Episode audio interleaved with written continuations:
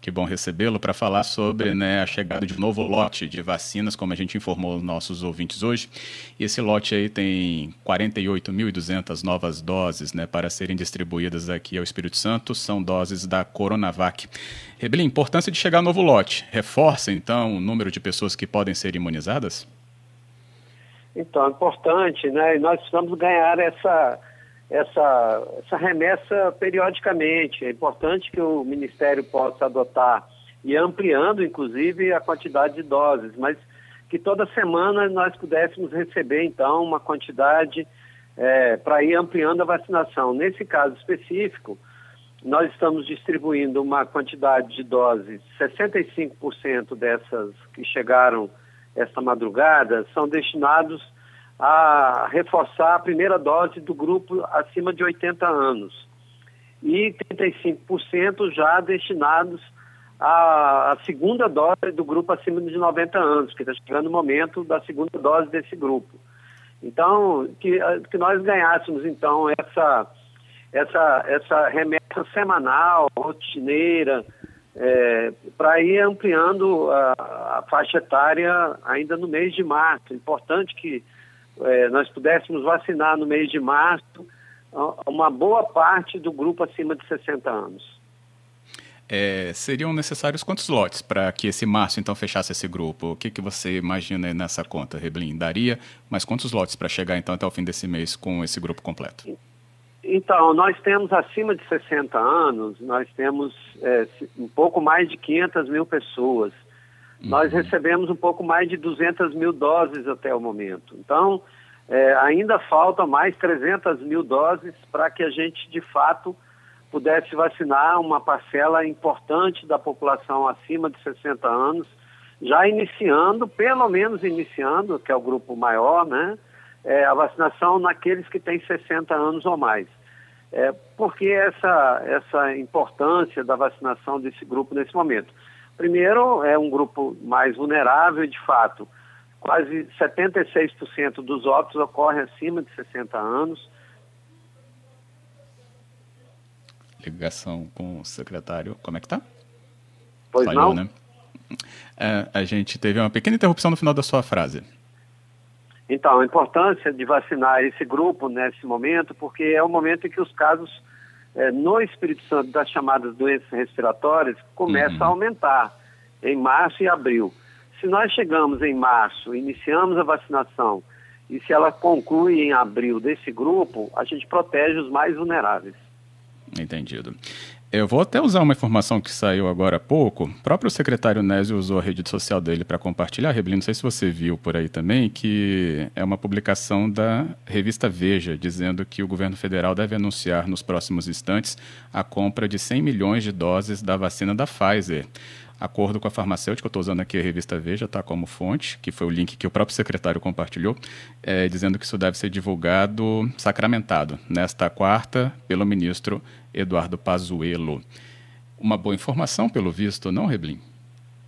Então, a gente torce para que, de fato, o, o, Ministério da Saúde possa adquirir o maior número de vacinas do, do maior variedade possível, né? Nós sabemos a importância que é, não ter apenas uma única vacina disponível, porque é, elas podem ter a questão da resistência é, das variantes que circulam no Brasil. Então, é, concretizando essa notícia, é uma, uma, uma notícia importante, ainda resta saber os detalhes, né? qual é o, a, o prazo de entrega das doses. Né? Temos a expectativa de que seja acelerado de fato a situação brasileira é, nos pede isso, que imediatamente se tome uma medida de ampliação da vacinação para que os grupos mais vulneráveis fiquem protegidos. A gente está vendo os estados brasileiros, né, na sua grande maioria, com extrema dificuldade para atender as pessoas que precisam de internação e, mais grave, que precisam de internação em UTI. E uma das grandes questões para a solução é a vacinação. Espero, esperamos todos que essa notícia se confirme e confirme rapidamente a distribuição. Com certeza. A gente recebeu doses da Coronavac. Alguma informação sobre da AstraZeneca? É, também ter uma nova distribuição é, a ser feita de uma maneira mais próxima? a gente está com a expectativa de que na próxima semana e na semana subsequente as doses comecem a chegar numa uma proporção maior. Também não tem nenhuma confirmação ainda, nem de mais Coronavac, nem da AstraZeneca, mas é possível que a gente passe a receber nos próximos dias das duas vacinas é, lá do Butantan e da Fiocruz. Uhum. E aí, a gente contextualiza para o nosso ouvinte entender, né, subsecretário, porque é, esse ritmo não estando tão claro assim, também acho que fica difícil trazer previsibilidade para os municípios atenderem né, um público maior, né, é, como a gente falou logo no começo, e também trazer é, um ritmo também mais forte para a segunda dose. Isso tudo, né, com essa falta de previsibilidade, então acaba afetando é, esse atendimento na ponta lá, onde a vacina vai ser aplicada né, nesse público-alvo? Então, nós, desde o começo da, da pandemia, temos feito a, todo o nosso planejamento de maneira articulada entre o Estado e os municípios. E também na vacina é assim. Então, quando vamos definindo os grupos prioritários, vamos definindo em conjunto, exatamente para que tanto na distribuição quanto lá no município, lá na ponta, ele saiba exatamente quais são os grupos prioritários e ele se fixe naquele grupo etário prioritário. Por isso temos andado é, muito firmes, né? praticamente a gente não tem dificuldade nem da aplicação na primeira dose no grupo prioritário e nem depois quando é a hora de aplicar a segunda dose que está toda é, reservada nas nossas centrais, central estadual, centrais regionais, para que quando chegue o momento adequado, aquela pessoa que recebeu a primeira dose, ela tenha garantida a segunda dose. Em alguns estados brasileiros, eles é, avançaram nas, nas faixas etárias mais inferiores e, infelizmente, faltou vacina para a faixa etária superior e depois também para a segunda dose. Isso a gente tem tentado aqui preservar ao máximo. O pactuado é quando o município atinge 90% daquela faixa etária em, em, em, andamento, aí sim ele pode iniciar na faixa etária mais inferior. Isso para hum. ter a garantia tanto da primeira dose quanto para a segunda dose, porque senão é, a gente perde o ritmo da vacinação. Correto. Bem, nós estamos conversando aqui no nosso cotidiano com o Luiz Carlos Reblin, subsecretário estadual de Vigilância em Saúde, falando sobre essa chegada de uma nova remessa da vacina da Coronavac, mas que é, traz um reforço para a campanha, mas ainda não é suficiente para se avançar, né? Como foi a explicação que o subsecretário traz aqui, avançar num sentido mais robusto, né, de atendimento a esse público. É, deixa eu só conferir com você, então, Reblin, falando nesse público de novo, né? Você me explicou que nós temos 500 mil idosos na faixa etária de qual idade, então? Só para ficar mais claro aqui, chegaram algumas Pouco perguntas mais de 500 sentido. mil acima de 60 anos. Então, ah, tá. é, a, nós teríamos a necessidade de cerca de um milhão de doses para fazer frente a essa população é, de mais de 500 mil habitantes na, acima de 60 anos. Então, nós vamos precisar de um aporte bastante significativo de doses e temos essa expectativa diante do planejamento que o Ministério nos apontou de que ainda no mês de março a gente possa iniciar a vacinação daqueles que têm mais de 60 anos. Uhum, correto. É, nessa parte, então, para se chegar nesse ponto, né, além, claro, da própria, do próprio recebimento da vacina, tem que atender todo esse público acima dos 80, Reblin?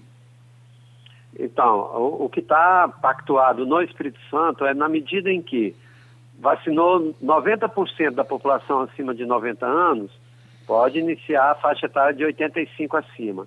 Vacinou mais de 90% dos 85, pode entrar na faixa de 80. E assim sucessivamente até a gente chegar aos 60 anos. Então esse é o pacto para que não falte nem primeira dose nem segunda dose para os grupos é, que foram planejados para vacinação naquele momento. Uhum. E os trabalhadores da saúde, como é que está a imunização desse grupo? Então, os trabalhadores já têm uma parcela significativa vacinada, né? Agora nós vamos diminuir o ritmo de vacinas destinadas a esse público e preservar uma, uma quantidade maior de doses ao público idoso. Isso é uma decisão nacional, a gente é, segue essa decisão nacional, porque a vacina ela vem já destinada, a, a, destinada aos grupos específicos. Então, a parcela destinada ao trabalhador, ela é preservada para o trabalhador e aquela destinada à população idosa, às pessoas idosas. E nesse momento, o próprio Ministério está reduzindo a quantidade de vacinas é, destinado aos trabalhadores, porque já alcançamos uma, uma cobertura é, bastante interessante aqui também no Espírito Santo. Com duas doses. Com duas doses, agora em andamento a segunda dose para os trabalhadores. Uhum. Bem, a gente também está acompanhando, né, e há pouco, né, o paciente de Santa Catarina, transferido para cá, né, foi recebido no aeroporto de Vitória, né, pelas equipes da CESA, que trazem ali uma estrutura importante para esse atendimento, né, né num, num, num, dia em que né, Santa Catarina, região sul, porque Porto Alegre também está enfrentando isso, né, é, aí o, o colapso, né, da, do atendimento às pessoas com Covid. É, e, o significado disso, né, para você que está dentro da estrutura né, da Secretaria de Saúde, Reblin, para explicar para os nossos ouvintes a importância de se receber ou de se abrir né, é, a possibilidade que esses leitos é, sejam para atendimento também é, de estados que estão enfrentando aí um problema, como a gente viu que foi o atendimento também para Rondônia e Amazonas.